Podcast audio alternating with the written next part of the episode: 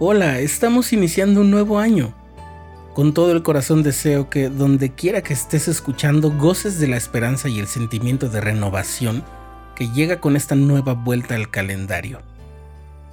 En el programa diario deseamos que nuestro Padre Celestial derrame sus bendiciones sobre ti y sobre tus seres queridos y en esta ocasión especial queremos compartir ese sentimiento de renovación, de nuevos comienzos y metas que no solamente son muy característicos de los inicios de año, sino que en realidad también tienen un enorme componente espiritual.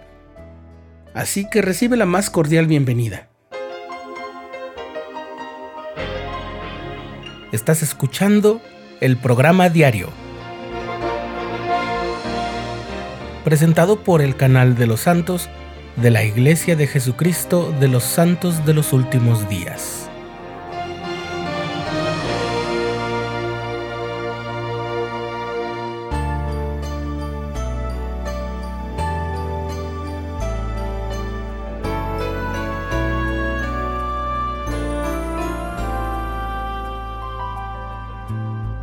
¿Sabes por qué el primer mes del año se llama enero?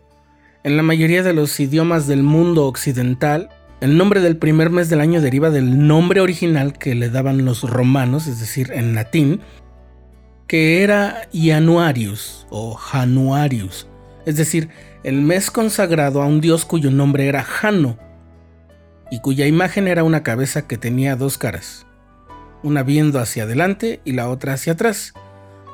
Era una figura representativa de todo lo que tuviera que ver con límites, puertas, fronteras, portales, transiciones, inicios, finales. Así es, cuando recuerdo esta parte de la cosmovisión de los antiguos romanos, me imagino a Jano como el símbolo de que debemos mirar al pasado y también al futuro al mismo tiempo. Y el año nuevo es un momento de igual modo simbólico para esta forma de ver nuestra vida. Por ejemplo, apenas ayer estábamos en el año viejo y hoy ya en uno nuevo. ¿Qué tiene que ver eso con nuestra vida en el Evangelio? Creo que es una magnífica oportunidad para recordar, por ejemplo, nuestro convenio y el símbolo del bautismo. Al bajar a las aguas bautismales, simbólicamente abandonamos una vida sin Cristo y queda en el pasado, y renacemos a una nueva vida en la que el Salvador es lo más importante. Además, gracias a la remisión de pecados que llega con el bautismo, es la oportunidad de un nuevo comienzo, la llegada de una nueva oportunidad para ser buenos y alcanzar nuestra meta de llegar a la presencia de nuestro Padre Celestial. Todo lo cual solo es posible gracias al poder de la expiación de Cristo. Estoy convencido de que el espíritu de renovación que nos invade en el inicio de un nuevo año tiene mucho que ver con la esperanza sembrada en nosotros por la luz de Cristo de que hay un poder que nos puede librar de la muerte y el pecado y renovarnos. Pero hay aún más, muchos de los programas de la iglesia están planteados y se implementan en ciclos anuales, y eso también nos ayuda a compartir ese espíritu de entusiasmo que acompaña el cambio de año. Y en esta ocasión quisiera que recordáramos algunas de las cosas que se inician hoy o en los próximos días, además de todas las metas que te hayas propuesto y de los propósitos que estés emprendiendo para tu desarrollo espiritual, intelectual, físico o social comienzan los programas de estudio. En un programa previo recordamos que los cursos de Ven, Sígueme y Seminario Diario serán sobre el libro de Doctrina y Convenios y la historia de la Iglesia. Ya desde hace unos días comenzó a correr el plan de lectura y estudio para la primera semana del nuevo ciclo, y ese estudio lo podrás hacer en familia y de manera individual, así que tienes esa meta, leer los pasajes asignados de las escrituras y hacer las lecturas adicionales. Aunque eso no es como un curso universitario o de la escuela secular, Piensa en todas las metas que te pones cuando da inicio un nuevo ciclo. Básicamente el objetivo es cumplir con todo lo que se asigna para completar el curso. Pues bien, del mismo modo tenemos la oportunidad de iniciar un ciclo con toda la ilusión de recoger las bendiciones que ese aprendizaje nos traerá.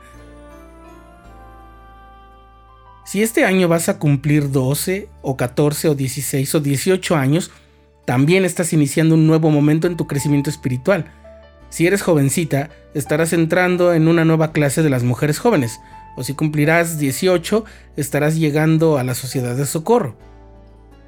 Ya sé que es probable que no sepas exactamente cómo sentirte al respecto, pero en realidad, si recordamos a ese tal Jano de la mitología romana, Puedes hacer el ejercicio de voltear a ver todo lo que has logrado hasta hoy y sentirte feliz por haber llegado a este punto en el que te has de enfrentar a nuevas metas. Más grandes, en las que puedas poner en marcha o confirmar todas las decisiones de trascendencia eterna que has tomado hasta hoy. Lo mismo es para los hombres jóvenes. Si en este año vas a recibir el sacerdocio de Aarón o a ser ordenado a un nuevo oficio o a recibir el sacerdocio de Melquisedec, desde este inicio de año ya te vas a incorporar a tu nuevo quórum y a tus nuevas reuniones y clases. Lo mejor de eso es que sabes que todos los que tienen tu edad, no importa en qué momento del año van a tener su cumpleaños, todos están juntos en este inicio de año y eso nos ayuda a sentirnos apoyados, acompañados, hermanados. Es nuestro deseo que goces de este espíritu de nuevos comienzos, que aproveches el inicio de año para impulsarte con todo el entusiasmo hacia tus metas y que cumplas tus sueños.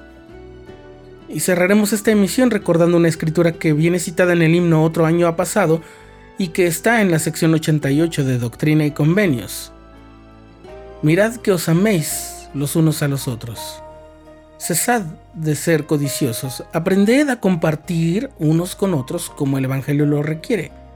Cesad de ser ociosos Cesad de ser impuros, cesad de criticaros el uno al otro, cesad de dormir más de lo necesario, acostaos temprano para que no os fatiguéis, levantaos temprano para que vuestros cuerpos y vuestras mentes sean vigorizados, y sobre todo, vestíos como con un manto, con el vínculo de la caridad, que es el vínculo de la perfección y de la paz.